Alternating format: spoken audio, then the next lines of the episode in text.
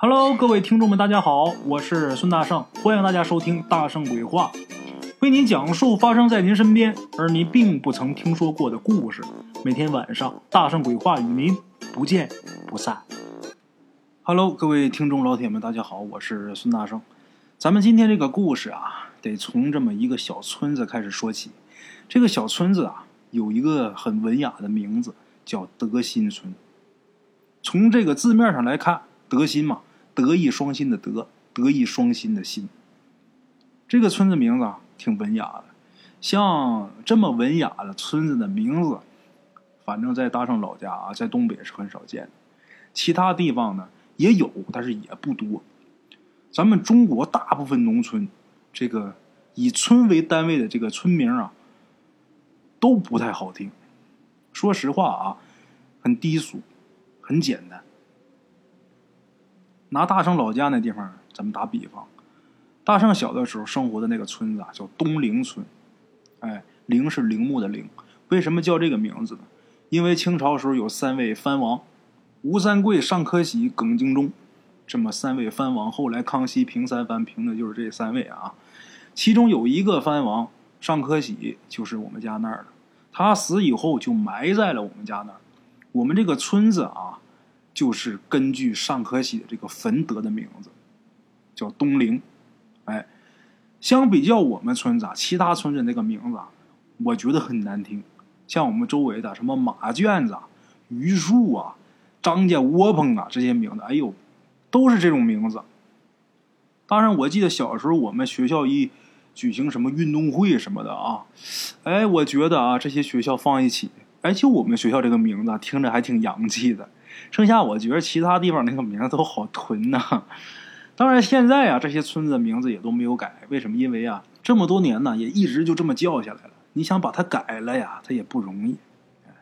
那么为什么说咱们中国啊，好多地方这个农村的村子的名字都这么不好听？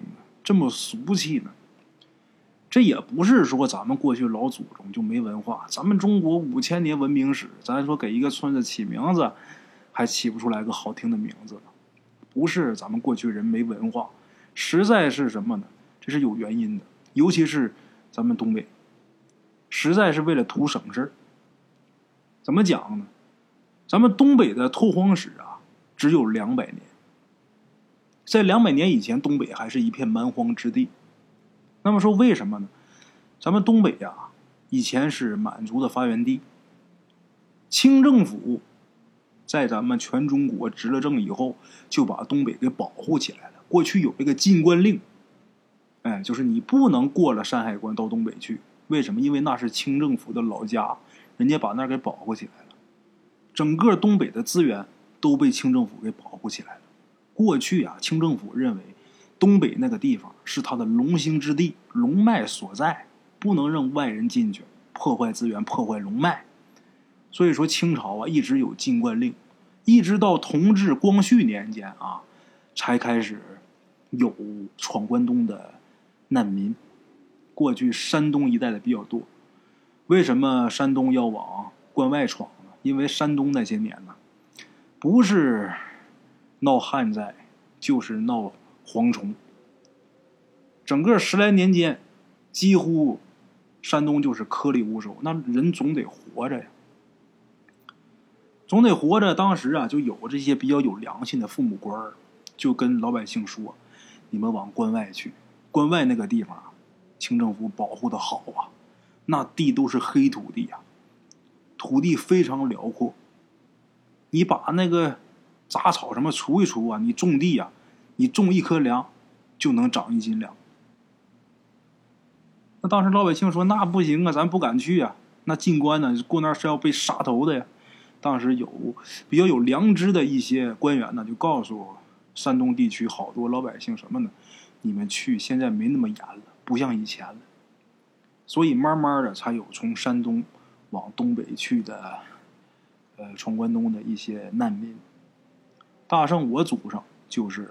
山东的，我家祖上是山东省莱州府叶县，有这么一个地方啊，现在应该是归烟台管，也就是我几辈以上，还真不远。到了东北之后，东北当时有没有人？有人，原住民几乎都是满族人。等清朝得势以后，整个东北三省那都是人家皇上家的呃亲戚，什么贝子贝勒王爷呀，都是人家的封地。哎，封地是封给他了，咱说那贝子贝勒那王爷，他也不种地呀，那地就在那儿荒着，那土都是黑土啊。那肥沃的土地啊，就在那儿荒着，没人种啊。为什么手底下没干活的人很少？那怎么办？这些难民到这儿来以后，主动就去找这些个贝子贝勒啥，就说：“你看你家这块地啊，我帮你伺弄，种出粮食之后啊，给你交税。比方说这一亩地啊，打出一千斤粮，给你五百斤，我留五百斤。”那当时这些个王爷贝子贝勒他们也高兴啊！你说光给我这封地一天在这荒着有啥用啊？那你们就种吧，是不是？我前几年我都不跟你们要税，你们能把地给我伺弄出来就行。哎，就这么的，开始有了地主跟打工的了。哎，这些难民到这之后，到了东北之后，随随便便找哪一块荒地，在这个地方搭一个窝棚。就开始刨地，开荒啊！这个地方有一个窝棚，这人姓张，哎，这地方以后就叫张家窝棚。慢慢慢慢的，地开出来之后，聚的人越来越多，打关里到关外的人也越来越多。这个地方一个窝棚变十个窝棚，十个窝棚变三十个窝棚，这就形成了一个村。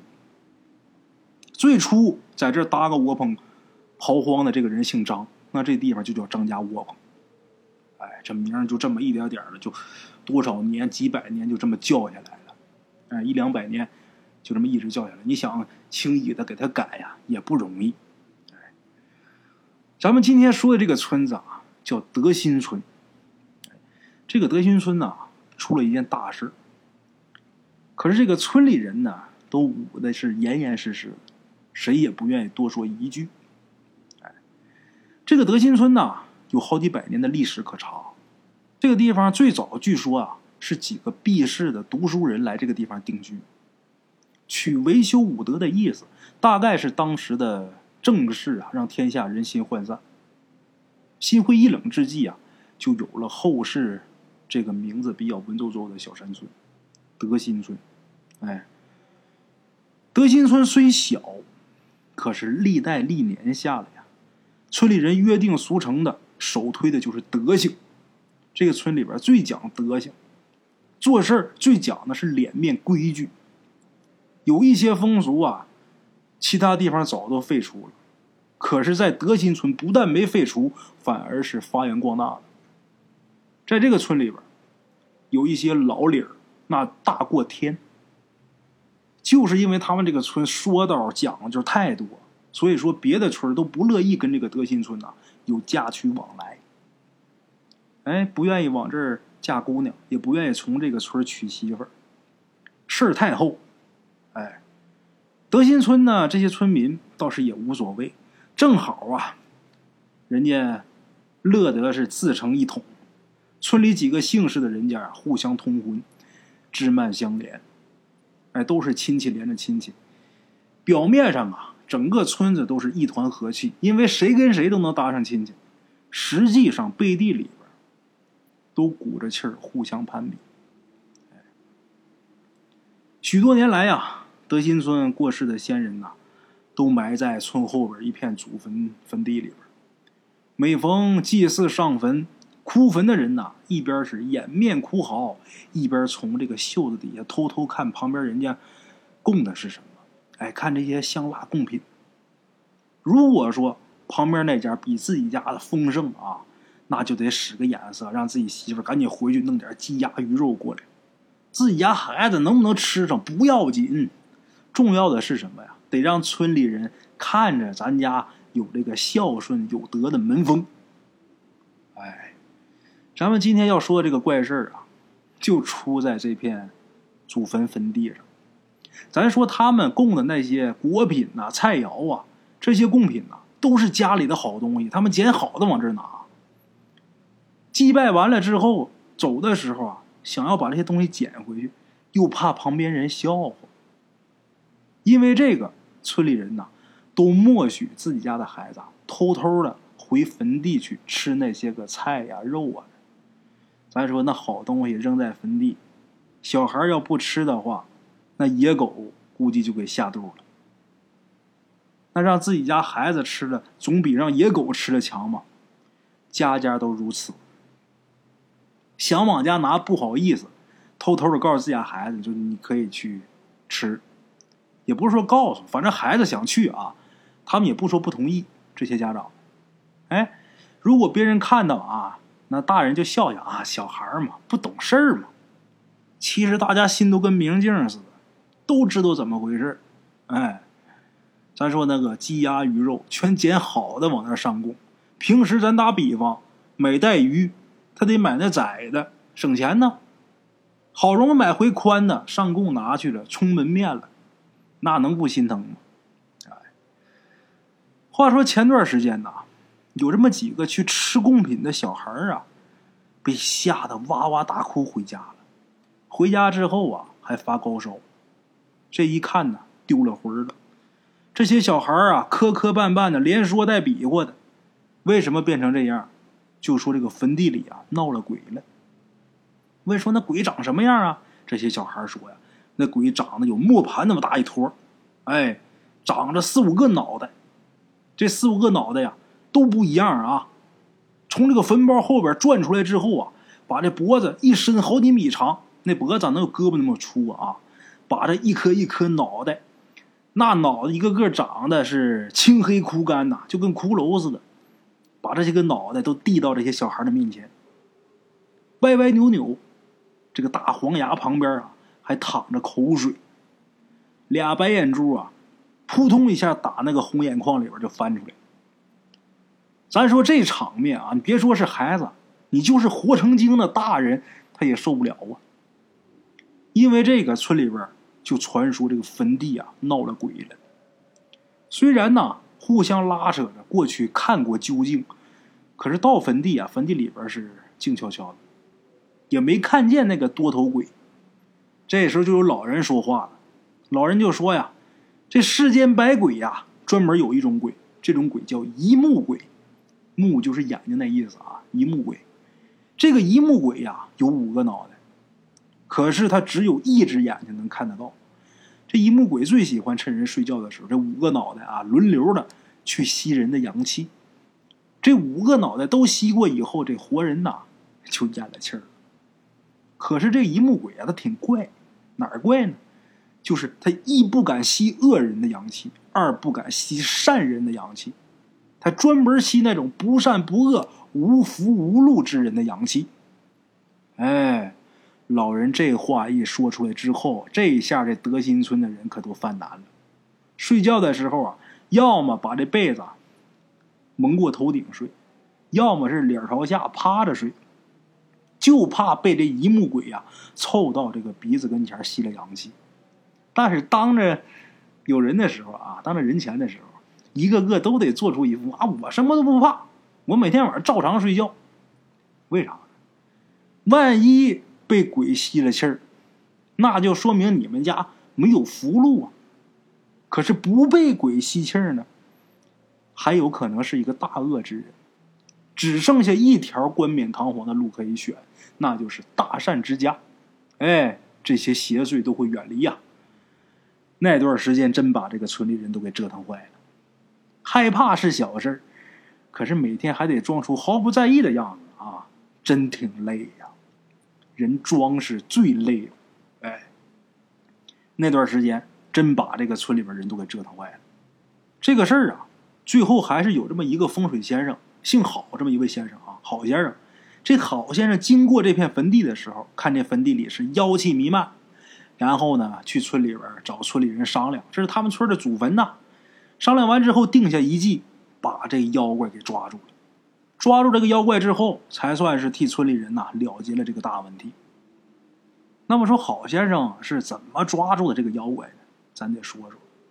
郝先生啊，经过这片坟地的时候，他看这个阴气弥漫，但是这个阴气啊，不像是闹鬼像是有妖怪成精在这一带出没。到村里一打听，这个妖怪呀，只有小孩能看见，而且呀，显现的时候啊，就显形的时候，都是在小孩吃贡品的时候，可见得这是一个没成气候的血肉妖怪。哎，这就没什么可怕的。对于好先生来说啊，就没什么可怕的。好先生呢，先让村里人呐做了几盘肉菜，香喷喷的啊，摆在坟前，假装是祭拜完之后回转，该回村子回村子。他在这个坟地四周啊，都布下阵法了，手口雷钢符，就等这妖怪现身。哎，咱们简短截说，这些东西都准备就绪之后啊，没多大一会儿，这些村民呐，离得远远的，就听见坟地那边轰隆隆一阵巨响。然后就听着郝先生啊，远远的就喊：“都过来帮忙吧，妖怪死了！”哎，这时候这些村里人呢，才小心翼翼的围过去啊。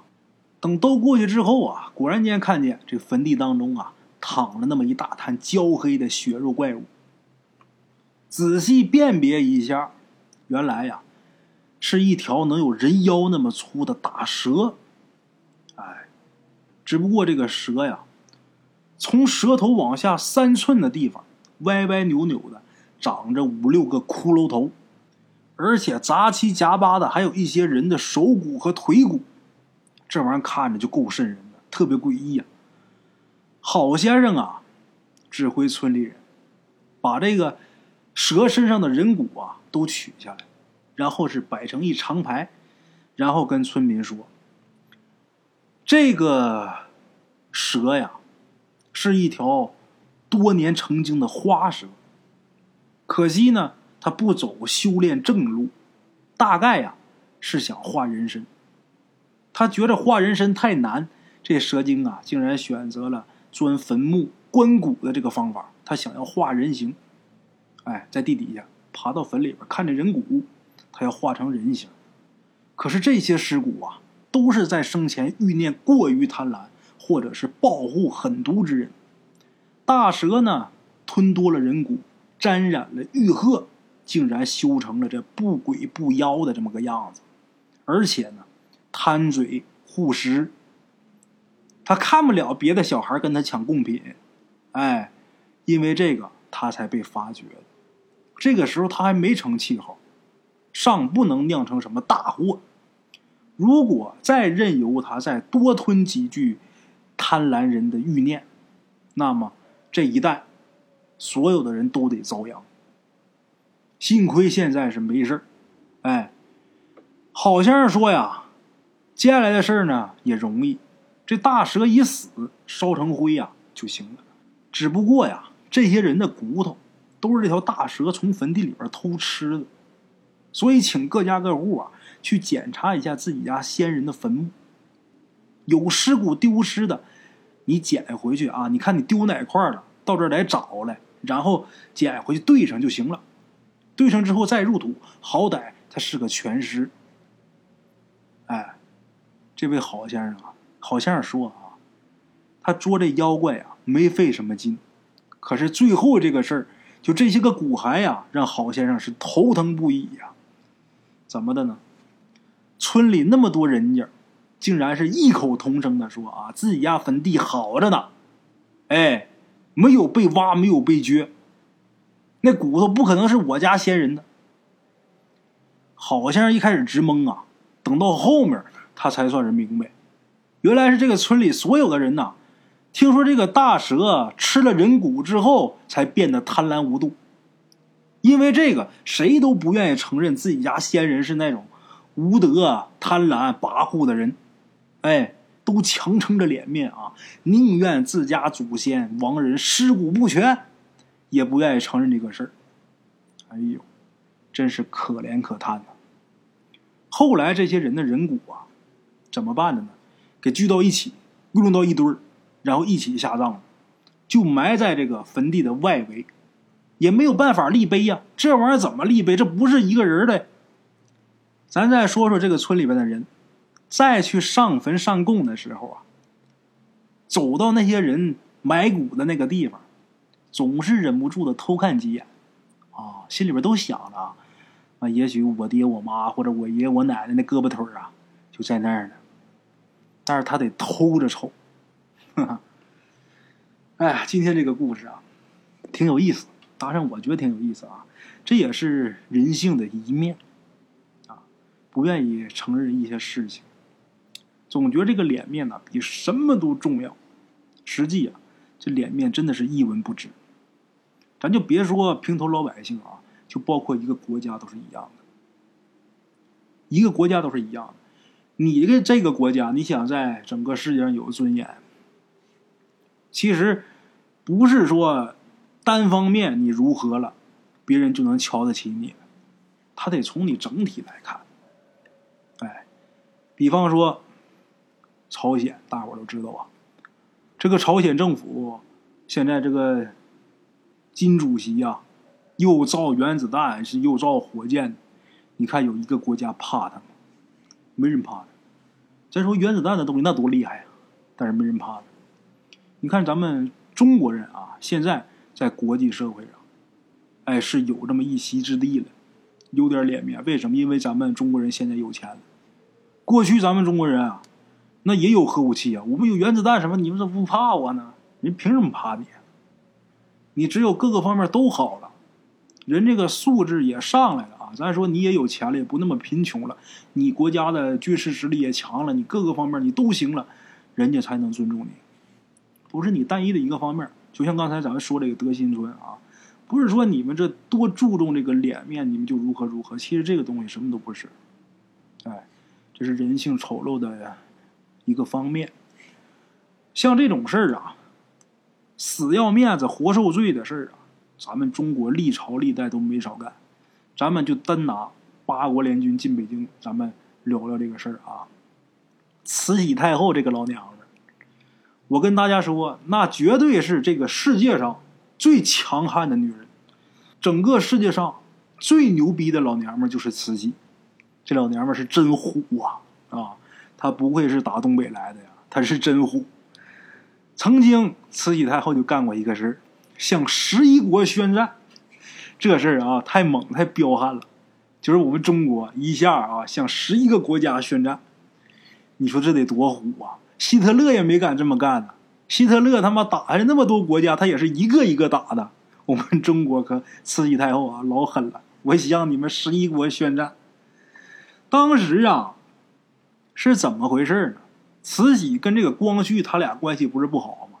慈禧把这个光绪给软禁起来了嘛，给关起来了。但是这个国际社会上啊，就对这个事儿啊，就挺不满的。慈禧太后说：“你们有什么不满？这我们自己家的事儿。”然后这个国际社会上这些外国人就说：“这哪是你自己家的事儿？这是一个国家的事儿，这不是你家的事儿。”你要是老百姓，那是你家的事儿；但是你是一国的君主，这是一个国家的事儿，你怎么能把皇帝给关起来呢？当时慈禧太后，你们这有点不要脸了。我关我儿子，碍你们什么事儿啊？妈，太不要脸！来宣战，我打你们！直接向十一国宣战。当然有，其中有三个小国家啊就没来，因为实在是太小了，他也派不出来兵啊。来了八个国家。哎呃，德国、意大利、呃，美国、法国、英国，这个俄国、日本，哎，来了八个国家。这八个国家统共来多少人啊？我告诉大伙统共来了一万六千人。有的国家就来五十几个，五十几、五十几。当时咱们大清国呀，有多少军队？咱们先不说。别说咱们一个国家有多少军队啊，就单单北京城六万守军，这个八国联军洋鬼子一共来了是一万六千人，咱们中国六万守军，单单北京城，这还不算二三十万义和团。打北京那天特别搞笑，那天向北京发动进攻。那慈禧太后就等着呢，我这些人我怕你们那两个，给你们都灭了啊！来来，在这个紫禁城里边等着呢。结果这个洋鬼子是一路杀到东直门，这炮一响，慈禧才跑。这个打北京那天呢，挺有意思。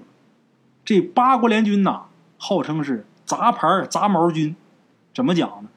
大伙想想，他哪个国家的军队都有，而且啊，他这些个军队啊，他都不是他们本国的人。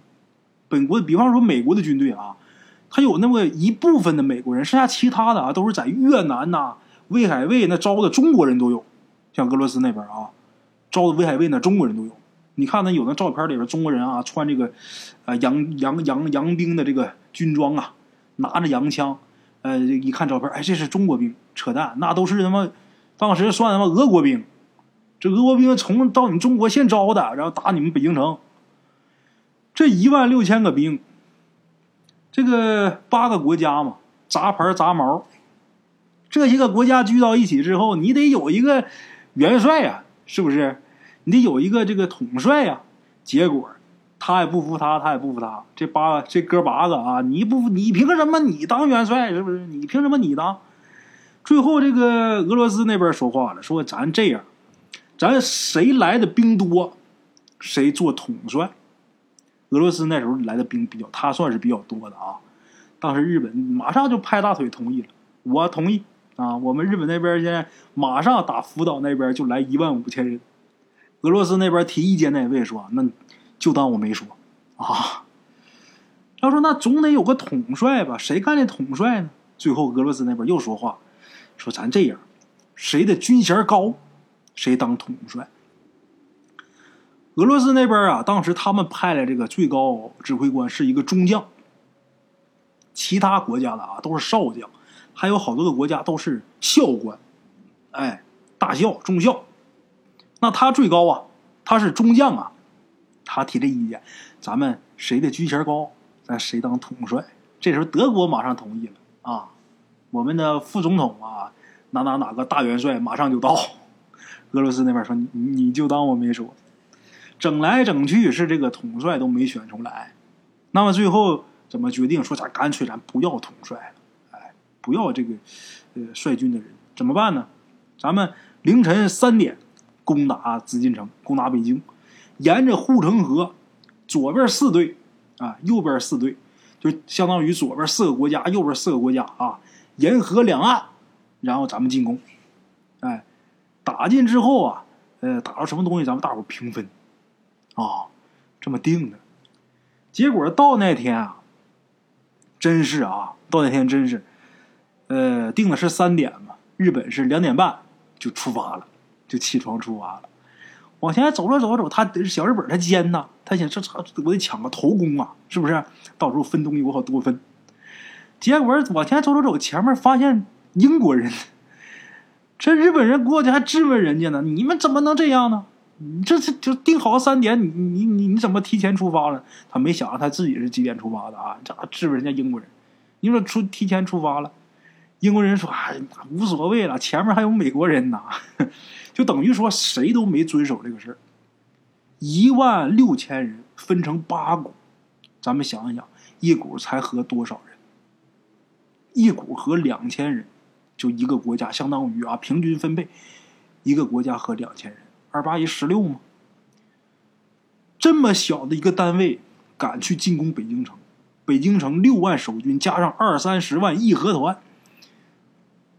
他们给他们的感觉就是什么呢？去晚了就没有了，就志在必得啊！结果真是到那之后，当当没几下，就直接干到东直门，把慈禧吓得带着光绪啊跑了。当时还把这个那叫珍妃呀给推井里边去了这八国联军进北京之后，那可那真是祸害大中国呀！咱说。火烧圆明园那都不算什么事你抢这个颐和园，抢这那，你抢多少东西啊？抢圆明园多少宝贝？抢紫禁城多少宝贝？那都不计其数。但是他这东西有统计的，就最可怕的是什么？当时抢这些个大户啊，谁家这个大宅门里边那东西，他踹开门进去就抢。你抢皇宫里的东西，他有数是能统计的；抢老百姓，远比皇宫里边东西，甚至说。件数啊还要多，这个是没有办法计算的。那被称为是庚子国难嘛。那一年，大伙想一想，庚子国难，鼠年嘛，子鼠嘛，之后又跟人签一个辛丑条约，给人赔钱。这八国联军把中国给祸害这逼样，最后让中国赔多少钱？按照人头赔，中国当时有四亿五千万人，八国联军给定了，哎，一个人赔一两，四亿五千万两白银，这是本儿，限你三十六年之内赔完，连本带息九亿八千万两白银。大伙儿想想，什么概念？这就是所谓的庚子国难和这个。呃，辛丑条约怎么签成这个背景？刚才咱们提到这个义和团啊，这个义和团其实啊，今天大圣啊主要是讲故事，后边有这么几句代言，咱不能说细讲。真要是说细讲这个八国联军呐，我能说他几集去。咱们就简单提一下这个义和团。义和团是干嘛的呢？反洋教、杀洋人的。说白了，他是造反的，造反的啊。这个跟洪秀全这个很像。但是洪秀全他反的是大清朝，这个义和团呐，他反的是洋人，他杀洋人，灭洋教，啊，当时这个清政府就不好管了呀，对不对？这这这杀洋人呢，那就让他们干吧。虽然说，哎，他们准知道义和团不行，弄不过洋人，但是呢，慈禧这个老太太心想啊，这义和团他弄不死洋人，他挡子弹总行吧，是吧？虽然说义和团啊，在那喊是刀枪不入的神军嘛，其实啊，慈禧也知道他不可能刀枪不入。哎，那你你就算你不刀枪不入，你挡点子弹也行，给这八旗兵、绿旗兵挡挡子弹不也挺好的？你愿意闹闹吧。当时这个义和团呐，口号是八铁道、八定杆、海里推翻火轮船。你们想想啊，这个铁道啊，洋人在中国铺这些铁道，还有这个立的这个电线杆啊，那都费了老大劲了。这八国联军听当都给拔了。最搞笑的是什么呢？这个八国联军呐，坐火车往这个呃天津去，去解救他们那个教会。那教会被围啊，这八国联军去救去。这个义和团呐，扒铁道可有一套啊！他不但扒你前面的，他还扒你后边。这个洋鬼子开着火车奔天津，要解救他们这个主教那些人啊，还有那些个教民。这个火车往前开，义和团呐在前面拆铁轨。他不但拆你前面的铁轨，他还拆你后边。最后就导致这个火车呀。就停在廊坊那个地方往前走也走不了，往后退也退不回去，这就尴尬了。没办法，这些洋人下来徒步吧，往天津去。这些义和团好几万人，这洋兵那一列车能有多少人？能有好像两千多人。这好几万人啊，打这两千人，结果以自己阵亡一千六百多人的代价，打死打伤洋人六十九人，其中击毙一人。等于是，人家就死一个，这边死一千六百多个。大伙想想，这是一个什么概念？为什么这样呢？因为这义和团呐，当时你要说这个迷信呢，说人家洋人啊，那个东西啊是法术，洋人的机枪、马克沁，哒哒哒，那是法术，怎么能破了他这个法？拿这个尿啊，拿这个血呀，往上一泼，哎，他的机枪就不响了。你大伙想想，好几万人抱着尿抱着血，人家拿着大机枪，他往上冲，那管什么用？得跑一道，再他妈撒他妈自己一身，你也弄不了人家那枪上啊！你就弄枪上，咱说那玩意儿它也不管用啊！好嘛，这些洋鬼子让这义和团泼一身尿，这都是咱们中国真实的历史啊！这是他妈真事儿啊！各位老铁们，咱们中国打那个时候到现在。嗯，你咱打一九零零年开始算，到两千年，这整个的一个世纪啊，不能说是咱们受尽了屈辱，但是得说是多坎坷、多波折的这么一个世纪。咱们是首都被人家攻占，从十八世纪到十九世纪跨世纪的时候，是处于一个首都被别的国家的列强攻占的情况下，我们进入到了十九世纪。然后又开始，呃，这些个事儿啊，呃，辛亥革命啊，又开始抗日啊，最后是国共啊。打完仗之后，这就开始大跃进，又开始文革，一直到一九七八年以后，咱们中国才算是刚开始，得算是打七八年以后，中国才解放。七八年以前啊，有好多事情在这不能说呀。那大跃进死多少人，国家不让说。那文革怎么怎么回事？那不让说，那玩意儿摄政的事咱也不聊。打七八年以后，小平同志啊，才发展这个社会经济的时候，到这个南面啊，给你画圈去了。咱中国南面嘛，这个像深圳呐这些地方，因为它离港澳台比较近嘛。到这些地方去画圈咱中国开始慢慢的开始发展经济，老百姓才逐渐的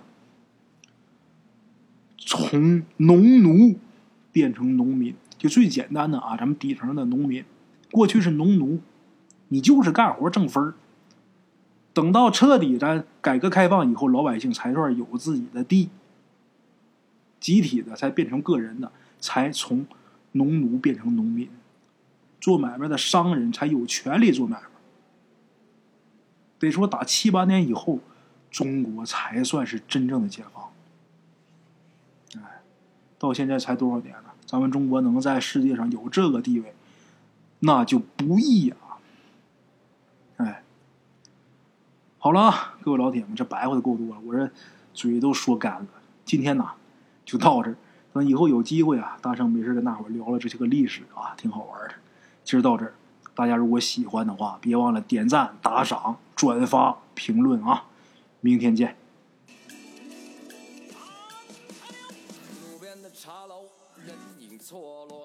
用声音细说神鬼妖狐，用音频启迪人生。欢迎收听《大圣鬼话》。Hello，大家好，我是主播啊。跟着吃完了饭，然后就回到自己的课室上啊。喜马拉雅、百度搜索“大圣鬼话”，跟孙宇、孙大圣一起探索另一个世界。那天山女子独守枯城，也只是感谢鬼友们，感谢鬼友们，感谢鬼友们一路陪伴。大圣鬼话，见字如面。欲知后事如何？且听我下回分说。